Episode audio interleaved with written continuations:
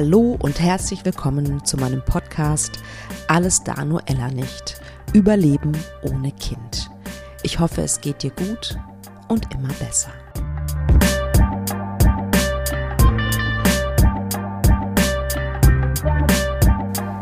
Ich hoffe, dass du an einem schönen Ort bist, während du diese Podcast-Folge hörst und äh, hoffe, dass du diesen Sommer genießt. Ich muss ja gestehen, dass ich ein bisschen, ja, ich, ich vermisse es, auf Reisen zu sein. Das war letztes Jahr schon wirklich gigantisch, wunderschön für meine Seele, wirklich magisch. Ähm, aber natürlich kann man, kann, werde ich oder kann ich den Sommer hier in Deutschland natürlich auch genießen. Ähm, jetzt nächstes Wochenende zum Beispiel fahren wir ein paar Tage an die Ostsee und das Meer ist immer ein, ja, ein Herzensort von mir.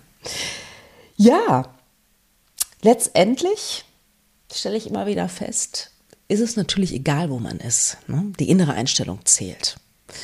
Und es hilft natürlich sehr, dass ich meinen Job sehr, sehr mag. Das ähm, ist natürlich etwas anderes, wenn man irgendwie oder wenn du irgendwo arbeitest, wo du halt hingehst, weil du Geld verdienst, aber es nicht so richtig dein Herz erreicht. Ähm, da bin ich sehr, sehr ja, dankbar und fühle mich privilegiert, was das angeht. Und möchte euch heute eine Interviewfolge präsentieren. Ich habe mit Stefanie gesprochen, die ähm, ganz, ganz, ganz woanders lebt derzeit. Und ja, sie erzählt zum einen, dass sie in der 20. Schwangerschaftswoche eine stille Geburt hatte, was natürlich pff, ganz schön hart zu verarbeiten war. Und sie erzählt sehr, sehr offen, wie das war damals, wie sie das erlebt hat und wie sie das verarbeitet hat. Aber sie erzählt auch, wie dieser Schicksalsschlag dazu beigetragen hat, dass sie heute mit ihrem Mann und ihrer Tochter sie ist nochmal schwanger geworden, in Mexiko lebt. Also so ein Schicksalsschlag kann ähm, ja auch dazu führen, dass man seinem Leben nochmal eine ganz neue Wendung gibt.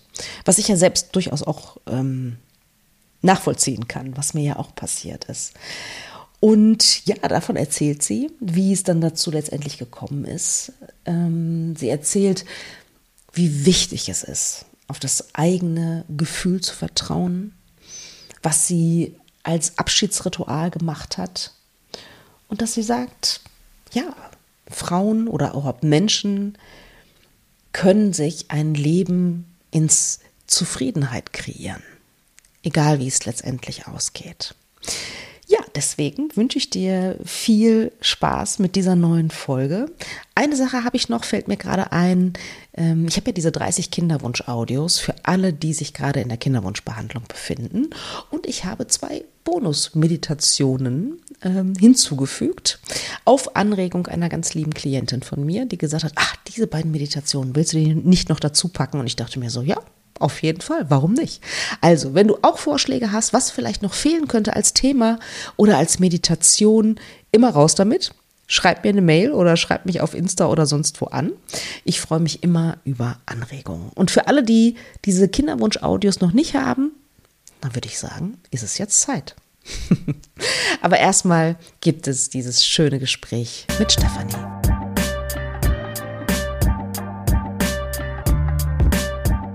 Ich freue mich riesig. Ich habe einen Gast, der sehr weit entfernt von Deutschland ist und ähm, eine ja, interessante, traurige, spannende, inspirierende Geschichte zu erzählen hat. Herzlich willkommen in meinem Podcast, liebe Stefanie. Hallo, liebe Katharina. Jetzt bin ich etwas aufgeregt. Ähm, ja, ich freue mich sehr, dass ich in diesem Podcast sein darf. Ja, tatsächlich. Sehr gerne. Und wir hören hin, hinten bei dir ein bisschen, äh, was ich total cool finde. Ein, ein Hahn hat gerade gekräht. Magst ah. du auflösen, wo du gerade bist? ja, ich kann gerne etwas dazu sagen. Also ich sitze hier in Mexiko, um genauer zu sein, in Puerto Escondido. Und äh, ja, das ist verrückt, dass man immer diese Hühner gar kein hört, weil ich höre sie gar nicht mehr. Ne? Das ist Ach, so. Ähm, anfangs hat mich das mega gestört, weil die gackern halt auch alle abwechselnd. Ne? Wir leben hier so äh, sehr bei den Einheimischen Und ich höre es einfach gar nicht mehr, aber mit jedem, mit dem ich zu, mit der fragt immer oder irgendwie spreche äh, übers Internet, hast du da Hühner? Oder, und dann denke ich immer, ach ja, die Hühner. Großartig. Ja, ihr seid, wann seid ihr los? Also dein, äh, ich weiß gar nicht, seid, seid ihr verheiratet, dein Mann und du? Ja. Wann, wann seid ihr losgezogen und vor allen Dingen erzähl ein bisschen, wenn du magst, warum wolltet ihr ein bisschen die Welt erkunden? Mhm. Ich überlege jetzt gerade, wo ich anfangen soll. Also wir sind losgezogen äh, vor etwa anderthalb Jahren, 2021 war das, im August, weil genau ein Jahr später, verrückterweise, ist fast am gleichen Datum unsere Tochter hier zur Welt gekommen. Ja, wir Wahnsinn. sind am 20. hatten wir den Flug 2021 und am 22. letzten Jahres ist dann unsere Tochter hier zur Welt gekommen im August. Und ja, aber der Anlass ist natürlich, ich bin ja da im Podcast gelandet ähm, und dadurch hat es ja auch äh, was mit einer traurigen Geschichte zu tun. Und zwar habe ich vor, ja, es ist fast drei Jahre her jetzt, ähm, in der 20. Schwangerschaftswoche mein Kind verloren. Und ja, es ergab sich so dann, dass ähm, in meinem Job mir die Stelle gestrichen worden ist, dadurch, dass ich schwanger war. Und als ich wiedergekommen bin, da ich ja mein Kind verloren habe, war die Stelle gestrichen und ich habe dann eine degradierte Stelle quasi so bekommen zum Übergang, weil ich den Stempel auf der Stirn hatte. Sie ist ja bald sowieso wieder schwanger, also brauchen wir ihr gar keinen vernünftigen Job zu geben. Und ich glaube, es war so ein Misch aus beidem, also einmal das Kind verloren und dann war die Stelle weg. Und ich habe mich wirklich gefragt, auch, ähm, was mache ich denn jetzt mit meinem Leben? Und vor allen mhm. Dingen, muss ich das so akzeptieren und will ich das so akzeptieren? Und da kam ganz klar, nein, so werde ich das nicht akzeptieren. Und daraufhin habe ich dann, ja, es sind nicht viele Wochen nach der Fehlgeburt oder beziehungsweise nach der stillen Geburt vergangen, dass ich gesagt habe, so jetzt melde ich das Nebengewerbe an und ich starte eine Neben, äh, ja, Selbstständigkeit neben dem Hauptjob als virtuelle Assistentin. Und ähm, daraufhin kamen dann auch bald die Pläne, weil es ist ja ortsunabhängig. Das war auf jeden Fall auch äh, das Anliegen von der virtuellen Assistenz, dann irgendwann ja zu starten in die Welt. Und mein Mann hatte zur gleichen Zeit dann angefangen, den Camper auszubauen, beziehungsweise ich glaube schon ein bisschen vorher. Und dann haben wir halt irgendwann den Flug gebucht und haben gesagt, so jetzt machen wir das und haben dann zu diesem Datum ja die Wohnung aufgelöst, die Versicherung gekündigt, den wow. Job gekündigt. Mutig. Und ja, und das war dann ungefähr ja ein Jahr später. Also jetzt habe ich so oft von den Jahren gesprochen, aber es war dann tatsächlich 2021, der 20. August ging der Flieger und seitdem ja sind wir dann halt auch in Mexiko unterwegs. Wow, sehr spannend. Und würdest du denn sagen, dass diese stille Geburt, die du hattest, wenn die nicht gewesen wäre, wärt, wär, wärt ihr dann auch jetzt in Mexiko? Diese Frage habe ich mich tatsächlich auch oft gestellt und ähm, ja, ich weiß gar nicht, ob man das so sagen darf. Aber ich bin schon oft an den Punkt gekommen, dass ich gesagt habe, danke, danke, dass mir das passiert ist, weil sonst hätte ich mein Leben wahrscheinlich nicht auf so radikale Art und Weise geändert. Und ja, ich habe mich damals auch gefragt, als ich schwanger geworden bin, tatsächlich, ähm, bin ich schwanger, weil ich aus dem Job raus möchte? Ist das jetzt die Auszeit? Und als ich es dann verloren habe, habe ich gedacht, ich muss was ändern, weil ich bin mit meinem Job gar nicht zufrieden. Das ist nicht die Lösung gewesen, ein Kind zu bekommen, sondern ich muss was anderes ändern. Und zwar den Job und mein Leben. Und ähm, ja, es ist ich, ich kriege eine Gänsehaut, wenn ich das erzähle, weil jetzt sitze ich hier in Mexiko und ähm, ja, meine Selbstständigkeit hätte ich nie gedacht, läuft gerade sehr gut. Und ich habe eine Tochter zur Welt gebracht und das ist unglaublich. Das hätte ich mir nie so, ja, das hätte ich mir niemals so erträumen können. Nee. Wahnsinn. Und wenn ich darf, darf ich nochmal mit dir zurückgehen. Mhm. Ähm, zu dem Zeitpunkt, als du das erste Mal schwanger warst. Mhm. Ähm, kannst du dich noch an den Moment erinnern, als du es, oder, oder wusstest du es relativ schnell, oder kannst du dich noch erinnern an den Schwangerschaftstest? Wie, wie ging es dir damit? Mhm.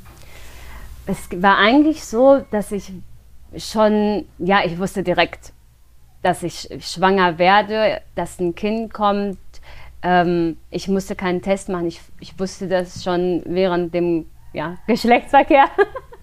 Nein. Ähm, doch, ähm, ich wusste es. Ich, das war jetzt auch bei der zweiten Schwangerschaft so.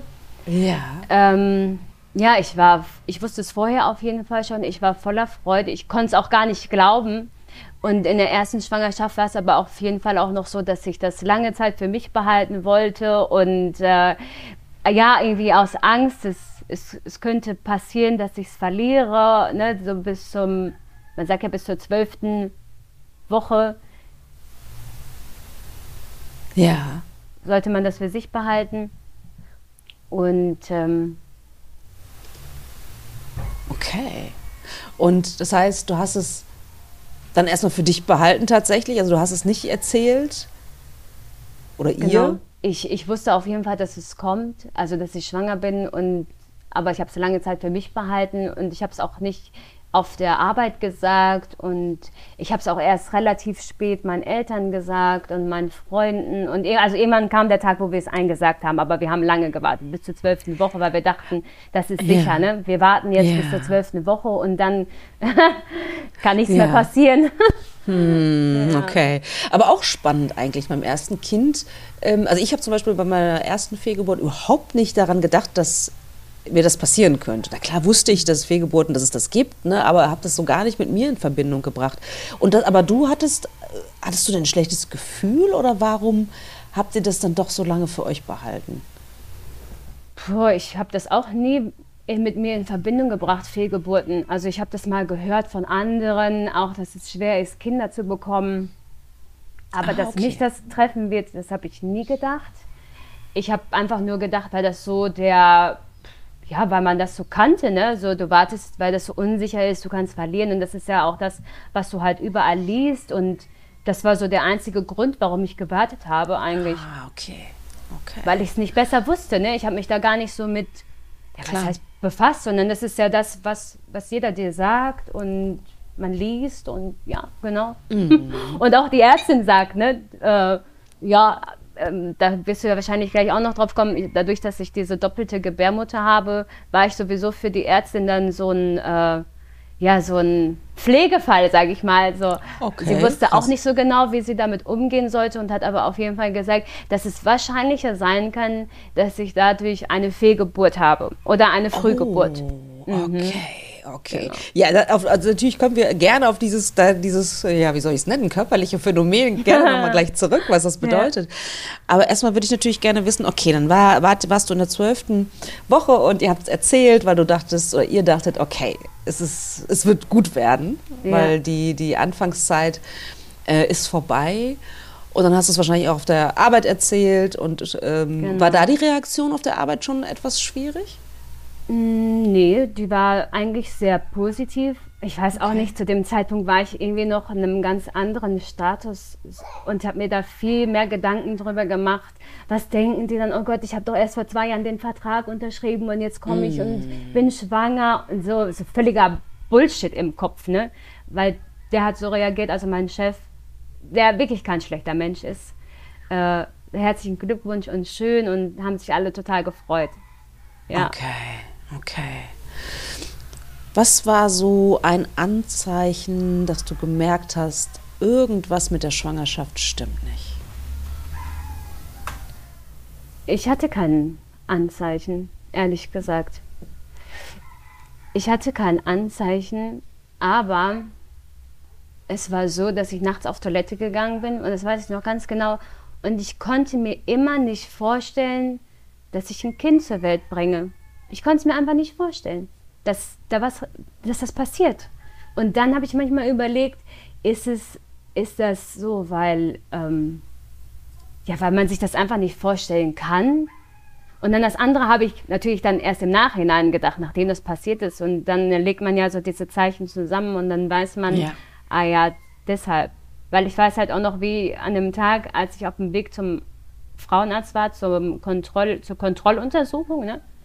Und habe überlegt, 20. Schwangerschaftswoche, ah, jetzt kann ja nichts mehr passieren, aber was, wenn doch ich war früher mal Raucherin, ne? ich habe geraucht. Ja. Und da habe ich gedacht, dann was würde ich machen, wenn, wenn, wenn ich es verlieren würde? Das ist total verrückt. Ja, erstmal abnehmen und eine rauchen. oh, wow, krass. ja. Ja. Ja, was einem so für, für, für, verrückte Gedanken dann durch den Kopf gehen, ne? Ja. Ja, und dann war es ja tatsächlich, womit ich niemals gerechnet hätte. Dann hat, also dann war ja der Frauenarzttermin und ich habe schon an ihrer Reaktion irgendwie gesehen, okay, irgendwas stimmt nicht. Okay, und also sie hat Ultraschall das, gemacht wahrscheinlich. Sie hat Ultraschall ne? gemacht. Und dann habe ich schon auf dem Bild gesehen und ich habe sie gefragt, da schlägt kein Herz mehr, oder? Und dann hat sie gesagt, dann, ja, dann fangen die ja so an, so, Frau Bächle. Und ich wusste es direkt. Ich weiß nicht warum. Und, aber ich wusste es. Ich wusste es direkt, hm. ja. Und es war auch gleichzeitig so, irgendwie, als ob ich in einem Traum bin, in einem absoluten Albtraum und mir war klar, irgendwie, was jetzt kommt, was jetzt auf dich zukommt, das wird richtig abartig. Hm. Obwohl ich ja gar nicht wusste, was kommt, weil ich hatte noch ja. nie, äh, ja, was, was machst du, wenn, wenn das Kind nicht mehr lebt in dir, ne? Ja. Oh, wow. War dein Mann bei dem Ultraschall dabei? Nein, ich war alleine. Oh Gott, auch das noch. Und wie ging es dann weiter für dich, nach diesem, ja. nachdem du das erfahren hast? Aus der heutigen Sicht oder aus der Sicht damals erzähle ich mal, ich hatte natürlich direkt diesen Gedanken, oh Gott, was mache ich jetzt? Das Kind muss da raus, das ist ja tot. Und wie ja. ist das für meinen Körper? Und so totale, oh Gott. So, das waren wirklich die ersten Gedanken. Aus heutiger ja. Sicht würde ich das hätte ich mir gewünscht, dass ich jemanden an meiner Seite gehabt hätte, eine Ärztin, die gesagt hätte, das ist normal, diese Gedanken zu haben in diesem ja. Moment, aber der Körper erledigt das eigentlich von alleine. Und das ist mhm. vollkommen okay, dass der Körper das alleine austrägt. Und diese ja. Zeit hatte ich dann gar nicht, weil ich habe die Ärztin dann gefragt, ja, was, was mache ich denn jetzt? Und sie sagte, ja, Sie müssen jetzt ins Krankenhaus und dann ähm, gibt es ja halt diese Tabletten und dann muss im schlimmsten Fall, wenn nicht alles rauskommt von alleine, wird ja dann noch ähm, äh, wird das rausgeholt ja, oder eine der Rest? Ausschabung oder so. Ja, gemacht. genau. Mhm. Also es war halt natürlich in der 20. Woche zu spät für eine einfache Ausschabung. Ja, ja. Deshalb musste dann diese Tabletten genommen werden und das Kind auf natürlichem Wege ausgetragen werden. Ähm, ja, aber hätte ich, hätte ich damals, ja, das ist so blöd, ich möchte auch keinem die Schuld geben, weil ich glaube, für jeden ist es echt eine mm. nicht so schöne Situation. Ja. Aber ich hätte mir im Nachhinein irgendwie gewünscht, dass ich mehr Bewusstsein gehabt hätte und jemanden, von dem ich das gehört hätte, du kannst warten, bis das Kind alleine auf die Welt kommt ja. und dein Körper das ganz ähm, von alleine regelt, ja ja. der ganz natürliche Prozess. Absolut. Ja. Und das wäre wichtig gewesen für dich, einfach um dich an den Gedanken auch zu gewöhnen, um das sozusagen langsamer vonstatten gehen zu lassen, das Kind loszulassen? Oder was würdest du sagen?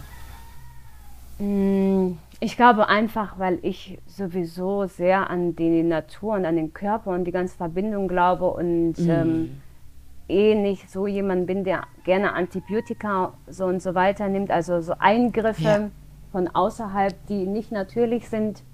Obwohl ich auch sagen muss, dass ähm, so wie es gelaufen ist, es war natürlich nicht alles gut, aber es, es war für mich absolut okay. Auch im mhm. Nachhinein. Ja, ja, ja. Okay. Absolut. Und dann im Krankenhaus, sagst du, war das dann okay? War, sind, die, sind die Menschen gut mit dir umgegangen? Also es war schon echt eine verrückte Situation. Es war ja auch zu Corona. Dann sollte mein ah, Mann okay. durfte erst nicht mit rein. Dann wollten sie, dass ich in drei Tagen wiederkomme. Aber da war ich halt immer noch an dem Standpunkt, das muss, ich kann keine drei Tage warten. Okay. Und das habe ich auch zu der hm. Ärztin gesagt. Ich, da habe ich zu ihr gesagt, jetzt soll ich drei Tage warten mit dem toten Kind in mir oder und dann mm. ging das auf einmal ganz schnell, dass ich am nächsten Tag kommen konnte. ja, da war ich auch echt ein bisschen. ähm, aber das waren halt meine Gedanken und mein Bewusstsein zu der Zeit. Und ähm, ja, was im Krankenhaus irgendwie strange war, mein Mann durfte da mit, aber es kam die ganze Zeit irgendjemand rein und so Sachen, mit denen ich mich niemals beschäftigt habe. Was passiert denn mit dem Kind, wenn das draußen ist? So, wollen Sie das selber bestatten oder wollen Sie das? Es gibt ja so eine Sammelbestattung alle, äh, ich glaube, jedes Vierteljahr an so einem Grab für äh, Frühchen. Mm. Ähm, dann kam jemand rein, äh, um mich aufzuklären, was passiert, wenn das Kind halt draußen ist und die noch operieren müssen. Diese, wie heißt die, Anästhesistin? Ja, ja, ja, genau, Anästhesistin, ja. Ja, und das waren immer so Unterbrechungen. Also es war gar keine Zeit, um irgendwie habe ich so, aber da habe ich sowieso alles, man ist ja in so einer, in so einer absoluten Blase, sage ich mal, ne? in so einem ja. Blase ja. und äh, taub, absolutes ja. Taubheitsgefühl. Ich weiß auch, wie ich, als, als das Kind dann draußen war, ich weiß nur noch, wie ich da saß und ich habe die Wand angestarrt und habe gedacht, ich weiß gar nicht, ob ich irgendwas gedacht habe. Ich saß eigentlich nur da und habe die Wand angestarrt und ja, wow. genau. Kam denn irgendwie wenigstens, keine Ahnung, eine Seelsorgerin oder irgendjemand, der sich um deine Psyche gekümmert hätte oder um deine Trauer? Nee, eigentlich weniger. Also da gab es eine Hebamme, die kam auch nachts noch mal rein, nach der Geburt. Und was mich halt dann so ein bisschen beruhigt hat, ist, dass sie gesagt hat, dass es ganz normal ist. Das wusste ich halt auch nicht. Jede, weiß ich nicht, fünfte Frau auch in der 20. Schwangerschaftswoche, nicht hm. bis zur 12. Auch danach ja. passiert das noch ganz, ganz vielen Frauen. Und das ist halt einfach die Natur. Und das hat mich irgendwie so ein bisschen beruhigt dann halt auch, weil die Natur ist halt, wie sie ist. Und wenn irgendwas hm. nicht funktioniert und irgendwas nicht sich entwickelt, wie es soll, dann, ja, das ist so hart, aber dann ist es besser, wenn sowas passiert. Und das hat hm. mich getröstet, ja. Ja, verstehe ich. Für was habt ihr euch entschieden? Wie, wie habt ihr ähm, euer Kind beerdigt oder mhm. ja, bestattet? Ähm, wir haben uns tatsächlich für dieses äh, Sammelgrab entschieden. Mhm. Einfach ja. aus dem Grund, ja, ich glaube, wir hatten es schon irgendwie im Gefühl, dass wir nicht mehr lange da sein werden, weil wenn du so ein Grab hast, ist es jetzt mhm. vielleicht so egoistisch, dann muss sich jemand darum kümmern. Nee, Aber ich fand auch ja, ich fand legitim, auch den Gedanken, das zu denken, ja. klar. Und ich fand den Gedanken auch irgendwie schön, dass unser Kind mit anderen Kindern zusammenliegt, die das gleiche Schicksal erleidet haben. Das fand ich irgendwie auch ja. tröstlich in dem Moment. Ja. Kann ich total gut nachvollziehen. Warum? Wie hast du deine Trauer verarbeitet? Mhm. Erstmal gar nicht. Ich habe, ähm, es war sogar noch eine Hebamme dann da, ist bei mir zu Hause, was heißt Hebamme? Ja doch, ähm, bei mir zu Hause, weil ich hatte ja eine zur, zu dieser äh, grundsätzlichen Unterstützung, ne, die man halt dann hat, die man anrufen kann, wenn irgendwie Blutungen da sind und so weiter. Da ist auf jeden Fall eine einmal vorbeigekommen, mit der habe ich darüber gesprochen. Aber das war ganz am Anfang, ne? da war ich irgendwie noch gar nicht da, also wirklich nicht. Das war, glaube ich, die erste Woche nach, ja, nach der stillen Geburt und da war das irgendwie noch so, ja, da ist das halt alles irgendwie, ich, ich kann das auch gar nicht mehr so, ich kriege das gar nicht mehr so zusammen, was ich in diesen Tagen gemacht habe, weil das so, ich weiß nicht, hm. taub, es ist einfach ja. taub, ne? Glaube ich, ja. Es sind ja. dann zwei Wochen vergangen und mein Mann hat dann in der dritten Woche danach, weiß ich, dass wir eine Woche weggefahren sind. Mhm. Ähm, an einen Fluss, so das, was wir immer gerne gemacht haben, ne, mit dem Kanu raus und einfach am Wasser. Aber ich weiß halt auch noch, wie wir da saßen und beide irgendwie, was uns immer so viel Freude gemacht hat, war da einfach irgendwie, die Sonne hat geschienen und ich weiß noch, der Tag war schwarz. Es war einfach mhm. so, so, uh, so, nee. Ja. Und wir haben sogar noch, weil wir haben ja, ähm, also unser Mädchen, wir haben ein Mädchen bekommen, ah, sie wurde okay. uns gezeigt in, in so einem gestrickten Leibchen. Und dieses Leibchen, das haben sie uns nachher mitgegeben und es wurden ja auch Fotos gemacht. Es, äh, es wurden auch Fotos gemacht und äh, wir haben eine Box halt, ähm, so eine Holzbox gekauft ah, und haben die bemalt okay. und haben die Sachen da reingepackt und haben die mit an den Fluss genommen und haben uns dann da einen schönen Ort gesucht, wo wir diese Box vergraben haben und oh, so unsere Trauerfeier gemacht haben. Ja, ja, ja, ja, großartig. Und an dem Tag hat sich irgendwie was geändert. Also natürlich hat okay. sich noch auf lange Sicht, ne, die Trauer ist damit ja nicht bewältigt. Aber es hat sich irgendwie so, ich saß abends da, das weiß ich halt auch noch genau, ich habe in den Himmel geguckt und habe gedacht, wow, was eine Scheiße. Und dann sind gerade so die Wolken weggegangen und dann war der Sonnenuntergang und dann kam die Sonne, also man hat noch die letzten Strahlen gesehen. Und dann habe ich gedacht, ah, irgendwo da oben, da ist sie einfach. Und es hat mich irgendwie mm. dann so beruhigt. Ne? Ja. ja, aber um jetzt die Frage zu beantworten, die weitere Trauer war dann so, dass ich danach, also nach den drei Wochen bin ich direkt wieder arbeiten gegangen. Ich habe so getan, es ist nichts passiert. Äh, mein Leben geht einfach so weiter, alles gut. Und dann kam halt auch immer die Frage, ne, äh, ja, wie geht's dir denn? hm. Ja, wie soll es mir gehen? Frage. Nee. Ähm, zum gleichen Zeitpunkt waren halt, ich glaube, ich weiß nicht, jede meiner Kolleginnen, also vorher gab es keine Schwangeren, aber da gab oh. es noch die nächste Schwangere, noch eine Schwangere. Mit mir im Büro saß eine, meine liebe Kollegin wirklich, oh, sie hatte es noch nicht gesagt, dass sie schwanger ist. Und gerade mhm. zu dem Zeitpunkt, als ich verloren, als ich es dann verloren hatte, hat sie dann allen davon erzählt. Und wir saßen am Mittagstisch und ich war so, hm, wie komme ich mit meinem Leben klar? Und die Leute kamen zu ihr, herzlichen Glückwunsch zum Kind. Und ähm, und die andere hat sich in die Mutterschaft verabschiedet. Dann saß ich da auch und ich habe mich immer gefragt, bis zu welchem Punkt kann ich das aushalten? Muss ich das aushalten? Muss ich mich für die anderen freuen?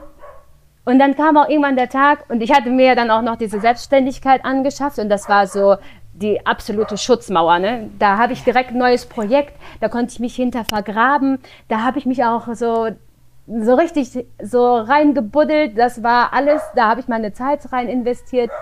Aber der Tag kam, ja. Der Tag kam, Nummer eins, es kam eine Kollegin, eine sehr gute Freundin ins Büro äh, und sagte mir einfach, ich bin schwanger. Und boah, da war es einfach irgendwie vorbei. Ich bin gegangen, ich habe nur geheult. Ähm, und dann hatten wir einen zweiten Lockdown und ich war zu Hause und habe an meiner Selbstständigkeit gearbeitet und habe gedacht, boah geil, ich kann Vollgas geben, ich muss nicht ins Büro fahren.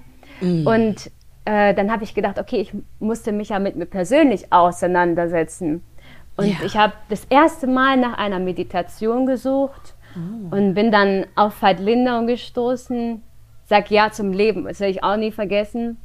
Und als ich diese Meditation gehört habe, das war irgendwie so wie die Erlaubnis, du darfst jetzt trauern. Und ich saß oh, wow. da Tag für Tag und morgens und ich habe es einfach zugelassen. Ich habe einfach geheult und ja, ich habe ich hab einfach geheult. Wow. Das war irgendwie ja. befreiend und schön, aber gleichzeitig auch schwer zu ertragen, ne? weil ich ja. saß auch manchmal echt mit dem Rücken am Strang und habe gedacht, bitte, bitte gib jetzt nicht nach, halt mich, ne? halt mich fest ja. irgendwie, weil ich weiß nicht, wie ich, wie ich das sonst aushalten soll. Mhm. Ja. Wahnsinn. Ja. Ich danke dir fürs Teilen. Ich kann das ähm, wahnsinnig gut ähm, nachvollziehen. Ne? Total. Wow. Und dann in der Zeit, sagst du, oder nach der Zeit, als es dir ein bisschen besser ging, dann reifte die Idee, loszuziehen ne, mit dem Camper. Das ist also irgendwie auch ein Teil deiner Suche ja auch eigentlich, ne? Dieses Sag Ja zum Leben. Mhm. Was, was, was mache ich denn jetzt? Ne? Wie geht es jetzt weiter? Mhm ich weiß gar nicht mehr, ich kann das in so einer Timeline, sage ich mal, jetzt gar nicht so einordnen, weil das war irgendwie alles auf einmal da. Ja. Also weil der Job war da, weil ich nur den Gedanken hatte, weg, weg, weg, weg aus ja. diesem Job, weg aus diesem, ja. ähm, das passt nicht mehr zu mir. Ich muss weg, vielleicht auch erstmal als Fluchtgedanke, ich weiß es mm, nicht. Mm. Äh, vielleicht auch erstmal weg als ich brauche eine andere Umgebung. Ich weiß es ehrlich gesagt gar nicht genau. Ich weiß nur, dass es alles sich irgendwie so mehr oder weniger gleichzeitig war das der Plan. Ich, Ja. ja. ja. Okay. Und ähm, um nochmal zurückzukommen auf das, was du vorhin gesagt hast, was um alles in der Welt ist eine doppelte Gebärmutter? Hast du zwei Gebärmuttern, sagt man Muttern? Keine Ahnung. Hast du zwei, zwei davon tatsächlich in dir? ja. Und die können beide befruchtet werden? Oder wie, Ja. wie läuft das? Erzähl. Genau. Also das ist halt auch so eine Geschichte, das finde ich auch total verrückt, weil ich bin mit 26 Jahren zum Frauenarzt gegangen und die Frauenärztin sagte, Sie haben eine doppelte Gebärmutter. Und ich habe gesagt, was habe ich? Ja, Sie haben zwei und Sie können auch beide befruchtet werden. Und äh, sie hat mich dann auch zu so einem Spezialisten geschickt, weil wenn man tatsächlich ins Internet geht, ne, so wie man halt Ja. auch guckt, äh, äh, die Schwangerschaft ist in den ersten zwölf Wochen unsicher. Genauso steht da dann ähm, doppelte Gebärmutter, Kinder kriegen, mh, schwierig. Okay. Und, Und warum ist das schwierig? Also weil die eine zur Seite gedrängt wird, während die andere sich ausdehnt? Oder was, was ist das Problem?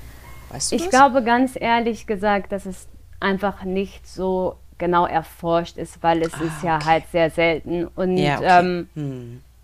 es ist halt, wie meine, meine Frauenärztin dann ja in der Schwangerschaft auch sagte, ähm, das Risiko für eine Fehlgeburt oder Frühgeburt ist wahrscheinlicher. Aber dazu muss ich auch sagen, meine stille Geburt hat damit nichts zu tun, weil die Gebärmutter, das hat der Arzt im Krankenhaus gesagt, die hat sich sehr gut mitentwickelt. Ah, super. Und ja, ich finde das super wichtig, über dieses Ja. Thema zu sprechen, weil es so selten ist und es ist eine große Verunsicherung da und ich habe mich auch in der ersten Schwangerschaft dadurch einfach super verunsichern lassen. Ich wurde einmal, weiß ich auch noch genau, in der elften Schwangerschaftswoche wurde ich auch nochmal zu irgendeinem anderen Arzt geschickt und die sagte, Sie haben eine doppelte Gebärmutter. Das ist nichts Ungewöhnliches. Ihr Kind wächst ganz normal wie halt bei einer anderen Frau auch. Und so da, ne, das eine sagt der Frauenarzt, das andere sagt die andere Ärztin. Ich meine, es gibt ja super viele Themen, wo einfach auch super viele Meinungen zu existieren Absolut. und man sich so verdammt verunsichern lässt. Genau, aber um auf die Gebärmutter einzugehen, ich habe tatsächlich auch, ja, jetzt wird es sehr intim, äh, zwei Eingänge. Man nennt das äh, Uterus okay. didelphys und es gibt zwei Gebärmütter. Also es ist herzförmig, so, sieht, so könnte man das von außen beschreiben. Ja. Und sie sind beide fähig, ein Kind zu Ja. gebären, ja. Genau. Wahnsinn. Sehr, sehr spannend. Und das heißt also, du hast es mit äh, 26 erst äh, äh, rausgefunden. Das heißt, vorher war dir das natürlich, wie soll es dir auch auffallen, ne? logischerweise. Ne? Mhm. Okay. Und, ähm, aber theoretisch, ich überlege gerade, ne, wäre das denn theoretisch möglich, dass die eine Gebärmutter, ähm, ähm, sage ich mal, gerade dabei ist, ein, ein Kind äh, ähm, wachsen zu lassen und dass du in der Zeit, wenn du Sex hast, theoretisch auch noch die andere Gebärmutter ähm, befruchten könntest? Also ist das theoretisch möglich oder ist das jetzt so, ist das meine Fantasie? Ich glaube nicht. Ich, aber da, ich bin keine Ärztin, ne? aber Ja. ich kann nur sagen, dass ich ja keinen Eisprung habe in der Zeit. Also als ich jetzt schwanger Okay, war, ja, stimmt. hatte Ja, ich keinen okay. Eisprung Ja. und der ganze Körper reagiert ja irgendwie zusammen. Ne? Ja, also okay, die hat ja auch keine, ich habe auch keine Periode gehabt in der anderen, in der Zeit der Schwangerschaft. Und jetzt, ich bin noch in der. Stillzeit, habe ich auch nichts Ja, in der okay. anderen. Ja, das habe ich Genau. nicht bedacht. Natürlich, stimmt. Also es ist ja wirklich eine, eine interessante Sache. Und wie war das denn, als du dann rausgefunden hast, du bist zum zweiten Mal schwanger? Wie, wie groß war deine Angst? Im Bezug auf die doppelte Gebärmutter oder Ja. auf die mit der stillen Oder Geburt? beides? Im- mhm. Beides. Mhm. Das war natürlich ein Riesenpaket, aber ich habe immer gesagt, ähm, ich habe eine doppelte Gebärmutter, weil ich sie haben soll.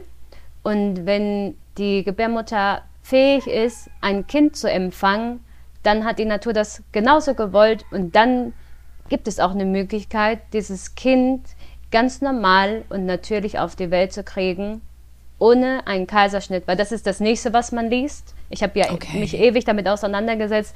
Gebär, Ja. Doppelte Gebärmutter ist nur anscheinend möglich, äh, die Geburt mit einem Kaiserschnitt zu vollziehen, yeah. zu machen. Ne? Und natürlich hatte ich auch noch das andere Paket. Ich habe das Kind verloren. Jetzt habe ich die neue Schwangerschaft. Aber ich glaube, ich habe mich bis zu diesem Zeitpunkt so viel mit diesem Thema, mit mir, mit der Stehengeburt auseinandergesetzt. Auch ich bin, so unangenehm das auch immer wieder war, ich bin auch oft wieder in diese Situation gegangen, als ich bei der Ärztin auf dem Stuhl lag und sie gesagt hat, das Herz schlägt nicht mehr weil ich hatte das größte Problem oder die größte Phobie war, ich gehe zum Arzt und ich sehe, das Herz schlägt nicht mehr. Das war eine Sache, die ich gemacht habe. Und ah, das hat mich auch so abartig genervt, als ich dann wusste, okay, das, ich bin wieder schwanger. Was ist, wenn es eine Eileiterschwangerschaft ist? Oder was ist, wenn ich das Kind verliere? Oder was mhm. ist, wenn, was, was es sonst noch alles gibt, ne? Und ich ja, habe mir eine Liste ja. im Kopf angelegt und ich weiß, wir oh waren Gott. hier irgendwo unterwegs, wir waren irgendwo am Wasser und ich habe mir die Steine genommen und habe alles da reingeworfen und es ist das und es ist das und ah, damit war, hatte ich es irgendwie für mich aufgearbeitet und ah, okay. ab dem Tag war es auch irgendwie leichter, weil ich war immer wieder in diesem, im Kopf, immer wieder, wenn ich angefangen habe zu denken, ich werde es verlieren, dann habe ich mir bewusst gemacht, das ist die Vergangenheit, das ist nicht die Gegenwart und ich kann jetzt in diesem Moment entscheiden, was ich glauben möchte für die Zukunft. Und ich kann wow. entweder glauben und vertrauen oder ich kann mich mit Zweifeln voll ähm, ja, belesen, ne? auch im Internet, ja. was ja. alles passieren kann bei einer Absolut. Blutung oder so weiter. Und ja, das, war, das ist tatsächlich das, was ich gemacht habe und wie ich gedacht habe. Und äh, ich habe immer gedacht, okay, ich versuche wieder, nicht versuche, ich vertraue wieder. Ja. Ich vertraue und ich vertraue. Ja. Großartig. Und ich glaube, das ist ähm, eines der wichtigsten Elemente, glaube ich, dass man ein schönes Leben führt, ne, zu vertrauen tatsächlich. Immer wieder, das ist ja eine Übungssache tatsächlich, immer wieder Wahnsinn, zu vertrauen ja. in den unterschiedlichen Situationen, die man im Leben so hat. Ne? Und ich meine, gerade ja. in deiner Situation äh, stelle ich mir es auch nochmal schwieriger vor. Dann bist du auch noch in Mexiko. Ne? Ich weiß nicht, wie da die medizinischen, medizinische Versorgung ist. Ähm, ja. Ich war tatsächlich noch nicht in Mexiko. Mhm. Ähm, du kannst vielleicht gleich noch mal was zu sagen, mhm. ne, und dann aber trotzdem immer wieder versuchen, ins Vertrauen zu gehen, ganz klar zu sagen, nee, das, das ist die Vergangenheit, jetzt ist jetzt. Ja. Und es kann jederzeit anders ausgehen. Ne? Das ist, ist halt sehr beeindruckend, Wahnsinn. Ist auch nicht leicht, aber man hat tatsächlich die Wahl, ne? Man hat die ja, Wahl über seine Gedanken Wahl. und. Absolut. Äh, ja, ja. Und das ja. heißt nicht, dass es leicht ist, ne? aber du hast absolut recht, man ist sozusagen dieser Situation ja nicht ohnmächtig ausgeliefert, sondern ja, mhm. man hat die Wahl, definitiv. Und sag mal, was, was war denn oder was ist denn mit der medizinischen Situation in, in Mexiko? War das auch eine, mhm. eine Sache, die für dich schwierig war oder wie bist du damit umgegangen? Erzähl. Mm, also von diesem Punkt muss ich sagen, dass, ja, das ist, glaube ich, so wie wenn man sagt, wie, du bist in Mexiko? Das ist so gefährlich. und Jetzt ähm, Drogenbanden.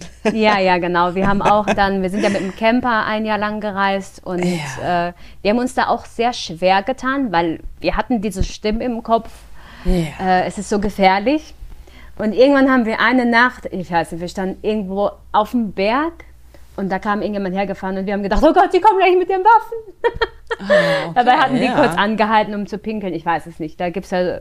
also es gibt sicherlich ganz gefährliche Ecken, aber es ist bisher nichts passiert und so auch die Medizin. Ja. Also die haben sehr gute Krankenhäuser hier. Ja, auch, sagen, das ist ja auch ähm, Mittelamerika und ich sag mal so, wenn man Geld hat, glaube ich, ist, kann man in jedem Land oder in fast jedem Land der Welt, glaube ich, eine ganz gute medizinische Versorgung bekommen letztendlich. Ne? Ja, ja, ja, ja. okay. Ja. Mhm. Äh, die Versorgung ist sehr gut, auch ultraschallmäßig sind die super ausgestattet, da kann man gar nichts sagen. Mhm. Ähm, was allerdings passiert ist, ist tatsächlich, ähm, wir mussten einmal ausreisen, weil unser Visum war abgelaufen. Ach, und ähm, da waren wir halt in Belize, das ist das Nachbarland. Und ja. da sieht das schon, äh, gibt auch also für ähm, privat mhm. Patienten gibt es da eine gute Versorgung. Und es ist tatsächlich passiert, dass ich in der 20. Schwangerschaftswoche Blutungen bekommen habe. Auch noch, äh, auch noch zu dem mhm. Zeitpunkt, wo, oh nein, genau. Wo, genau. wo, die letzte Schwangerschaft schwierig genau. oder genau. beendet wurde. Oh Gott, okay. Und ich habe auch gedacht, nee, oder? Das ist jetzt nicht wahr. Und da waren wir wirklich in einem Ort, äh, wir, wir sind ins Örtchen gefahren und da war gerade eine so eine Bude, wo eine Frau dann mit den herkömmlichen Mitteln halt dann mich untersucht hat. Also wirklich herkömmliche Mittel in dem Sinne, sie hatte dann so ein, so ein Teil, um in, unten reinzugucken, wie viel Blut da ja. ist und so ein Gerät, um das Herz abzuhören, wo dann die Batterie ja. von kaputt war. Ähm, oh. Und wir mussten dann anderthalb Stunden fahren ins nächste Krankenhaus, um einen Ultraschall machen lassen zu können. Ne? Und äh, ja. ja, das war schon und da habe ich halt auch gedacht, okay, das ist jetzt halt schon irgendwie krass, weil es war halt, wir mussten halt wirklich anderthalb Stunden fahren zum, ja, zu der nächsten Möglichkeit, um das untersuchen zu lassen. Und ich Was war auch, ging da in dir vor in diesen anderthalb Stunden? Konntest du dich da, konntest du da ins Vertrauen gehen oder war das, war das gar nicht möglich in so einer Situation? Es, es ist ein absolut wahnsinniges Ereignis in meinem Leben, muss ich sagen. Also von allen Seiten, weil die Frau sagte zu mir, äh, das ist nicht nur ein bisschen Blut, das ist viel Blut und sie werden wahrscheinlich eine Fehlgeburt haben. Und ich habe gedacht, oh Gott, ah, du Scheiße, noch. nein, nicht schon wieder. Und ich saß im Auto und habe gedacht, oh nein, das passiert schon wieder. Es ist die 20. Woche, es kann doch nicht sein. Mhm. Und war total verzweifelt. Und dann kam mir der Traum von der Nacht davor. Und ich hatte geträumt, es ist absolut verrückt. Ich habe geträumt, ich blute unten aber mein Kind fasst meinen Finger durch den Bauch an und sie umklammert den Finger so fest und lässt nicht mehr los. Oh. Und auf dem Weg ins, ja, zu dem Krankenhaus habe ich genau an diese Situation gedacht und habe gedacht und gewusst, es ist alles gut. Oh, wow. Ja, es, es kam so die Erinnerung an den Traum, ich hatte es irgendwie vorher vergessen, so wie das halt mit Träumen ist. Ne? Klar. Und es ist ja auch die Frage, was für eine Wertung man denen gibt. Ja. Aber irgendwie wusste ich dann, erinnere dich auch so daran, was, was du dir vorgenommen hast ne? und wie du wieder ins Vertrauen kommst und ähm, ja. spür mal rein, weil das eine ist so diese, diese Panik, ne? aus die Angst der Vergangenheit, Angst, es ist, es ist ja klar, es passiert wieder, es passiert mir wieder, wieder passiert ja. es mir. Ne? Das sind ja so diese Sachen, die man sich dann halt auch wieder sagt. Ne? Und, ja, ja. Aber das war schon, ja, wirklich krass. Wahnsinn. Ja, das glaube ich dir. Wow. Und dann, apropos Medizin, ne, in, in Mexiko, hast du dich aber trotzdem entschieden, hast du im Vorgespräch mir erzählt, dann äh, die kleine Emily auf, ja, zu Hause zur Welt zu bringen. Wie kamst du denn also ich meine, von diesem ne, Start, Start gewissermaßen, doppelte Gebärmutter, du liest, es geht nur mit Kaiserschnitt und was weiß ich nicht alles, zum, okay, ich bringe sie in Mexiko zu Hause zur mhm. Welt. Wie, also ich meine, das ist ja eine krasse Range sozusagen. Wie, also du hast es wahrscheinlich gefühlt, ne? Also erzähl ein bisschen, wieso die Hausgeburt? Mm, ich glaube, ich habe mich da auch beeinflussen lassen von meiner guten Freundin, die auch ihre, ihre erste Geburt war halt eine Katastrophe nach ihren Worten und die zweite mhm. hat sie dann ähm, ja in einem Geburtshaus ähm, mhm. gemacht, aber mehr auf diese Vorbereitung dann halt auch auf mentaler Ebene, mhm. dass es halt nicht diese Intervention sein müssen und aufgrund dessen, glaube ich, habe ich mich sehr viel mit Themen auseinandergesetzt wie Alleingeburt, was muss überhaupt auch, weil, welche Vorsorgeuntersuchungen müssen überhaupt sein? Weil ja. ich hatte ja von der ersten Schwangerschaft, hatte ich nur in Erinnerung, wie die Frauenärztin mich nervös gemacht hat, weil sie, ich war ihre erste Patientin mit einer doppelten Gebärmutter und sie wusste einfach auch gar nicht, kann man ihr ja auch gar nicht verübeln, sie wusste ja. irgendwie auch gar nicht damit umzugehen, aber sie hat mir Angst gemacht, ja. indem sie mir gesagt hat, ähm, es könnte eine Fehlgeburt werden oder eine Frühgeburt und so weiter. Und irgendwie habe ich das alles einfach, ja, man kann sagen, ich wollte es meiden, ich wollte es nicht hören. Ja. Ja. Und ich habe mich einfach treiben lassen. Und manchmal habe ich mich auch gefragt, ähm, ist das jetzt richtig? Muss ich jetzt zum Arzt gehen? Und ich habe gedacht, nee, eigentlich fühle ich mich gut. Ja. Und ich war auch in der ganzen Schwangerschaft, ja, nicht wirklich oft beim Arzt. Also mm. vielleicht dreimal oder so. Mm. Aber ich habe es echt reduziert. Also ich wollte auch eigentlich gar nicht so, solange nichts war, ne, so wie die Blutung zum Beispiel, da bin ich natürlich ja. sofort zum Arzt. Oder irgendwelche anderen Schmerzen oder andere Komplikationen. Ja. Ähm, habe ich darauf vertraut, dass es, dass es, dass alles gut ist. Also wir hatten auch sogar auf dem Campingplatz hatten wir einen Holländer getroffen und der hat auch gesagt, also ich habe mich da auch von solchen Sachen mehr beeinflussen lassen. Der hat gesagt, bei uns in Holland, da wird zu Hause, werden die Kinder zur Welt gebracht und man geht nur zum Arzt, wenn irgendwas passiert. Mhm. Und nicht äh, ja. jeden Monat einmal die Vorsorgeuntersuchung aller mhm. lebt das Kind noch? ja, und ja. ich muss noch die Nackenfalte messen und mhm. das Ganze ist vielleicht, würde jemand anders sagen, sehr leichtsinnig. Ich aber denke, dass, und manchmal habe ich da auch ein bisschen an die Tierwelt gedacht, die machen das auch alles alleine. Da gibt es nicht diese ganzen ja. Ausmessungen und da ist halt auch ein großes Fragezeichen hinter, wie ja. gut ist das für das Kind und auch für den Stresspegel. Ne? Wahnsinn, also sehr beeindruckend, dass du da ähm, offensichtlich vertraut hast und vielleicht auch nicht so richtig, ähm, wie, wie, hast du es ausgedrückt, vielleicht auch nicht so viel wissen wolltest. Kann ich total mhm. nachvollziehen, ehrlicherweise. Und dann bei der Hausgeburt war dann aber schon so, dass du, ähm, also dass da eine Hebamme dabei war oder, oder hast du es wirklich ganz alleine mit deinem Mann gemacht? Also ich habe mit dem Gedanken tatsächlich gespielt, aber ich habe mir eine Hebamme gesucht. Okay. Und äh, ja, hier in Puerto Escondido gibt es auch einige Frauen. Allerdings muss ich auch dazu sagen, in Puerto Escondido ist, was die Medizin angeht, nicht so gut ausgestattet. Ähm, also hier gibt es Krankenhäuser, ja, aber so für größere Eingriffe ist es ja eigentlich nicht der ideale Ort. Das habe ich jetzt aber auch erst im Nachhinein erfahren. Ähm, meine Hebamme, ja, mit der habe ich mich vorher getroffen und ich habe ihr natürlich von meinen Umständen erzählt, also alles. Und ähm, ja, sie hat das dann halt was heißt untersucht, aber halt hat sie dann mit erfahrenen Frauen hier oder Hebammen abgeklärt, dass das schon möglich ist, eine natürliche Geburt zu Hause ja. zu haben. Und die einzige Frage war dann halt, liegt das Kind richtig rum? Mm. Da wollte sie dann auch noch, dass ich zum Ultraschall gehe. Das habe ich dann halt auch gemacht, ja. Und das Kind, mm. also die Emily lag zum Glück auch richtig rum mit dem Kopf nach unten. Und ähm, ja, genau. Und dann kam der Tag, als äh, die Wehen eingesetzt haben. Und ähm, da war ich wirklich froh. Ich war wirklich froh, als ich sie dann anrufen konnte und sie dann auch kam. Mm. Saskia heißt sie. Und sie hat auch noch eine andere Frau sogar mitgebracht. Und sie kam und mich, sie waren einfach nur da eigentlich. Ähm, wow. Mhm. Und ja, sie lag noch, das ist halt auch so, ich weiß gar nicht, wie ich es beschreiben soll. Der Kopf, der lag halt so ein bisschen über die Mitte hin drüber, sodass es die Geburt halt ein bisschen ähm, blockiert hat. Und dabei haben sie mir, also der Kopf musste weiter in die Mitte rutschen, weil, ah. ähm, wie kann ich das jetzt beschreiben, dass man das versteht?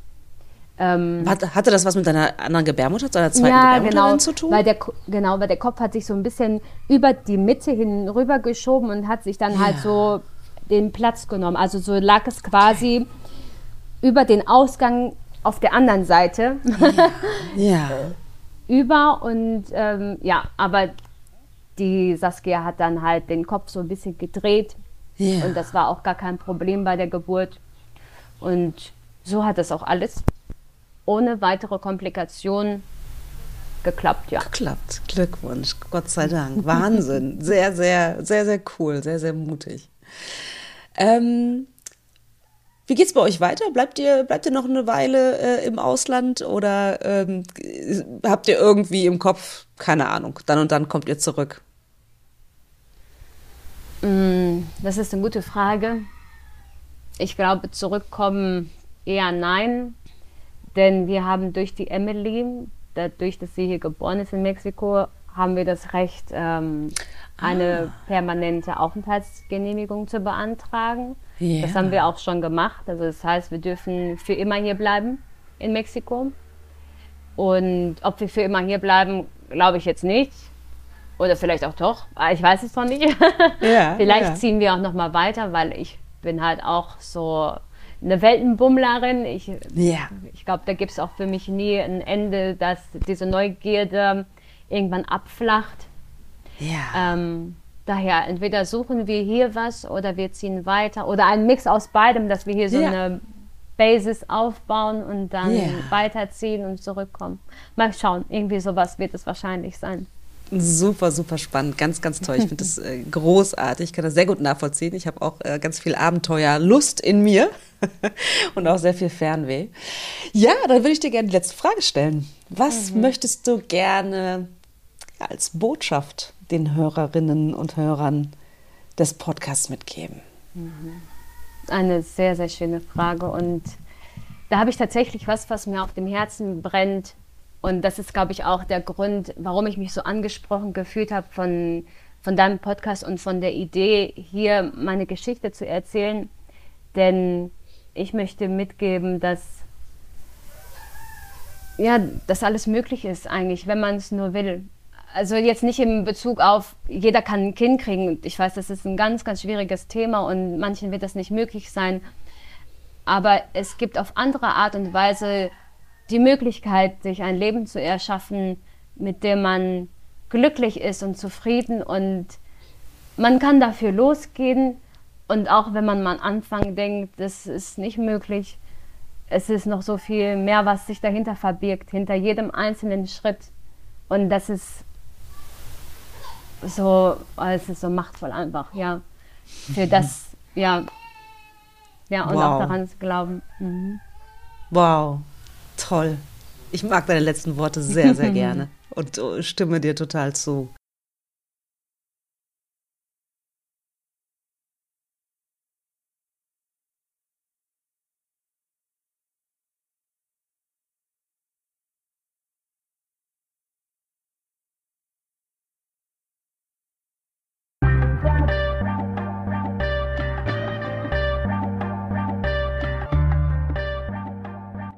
Wie immer interessiert es mich sehr, was ihr denkt. Schreibt mir doch gerne eine E-Mail über podcast.praxis-apia.de oder über Instagram, Facebook oder sonstige Kommunikationskanäle. Ich freue mich wirklich über jede Nachricht, die ich bekomme. Und ja, vor allen Dingen freue ich mich natürlich auch, wenn du wieder Zeit mit mir verbringen willst beim nächsten Mal bei Alles da, Noella nicht. Überleben ohne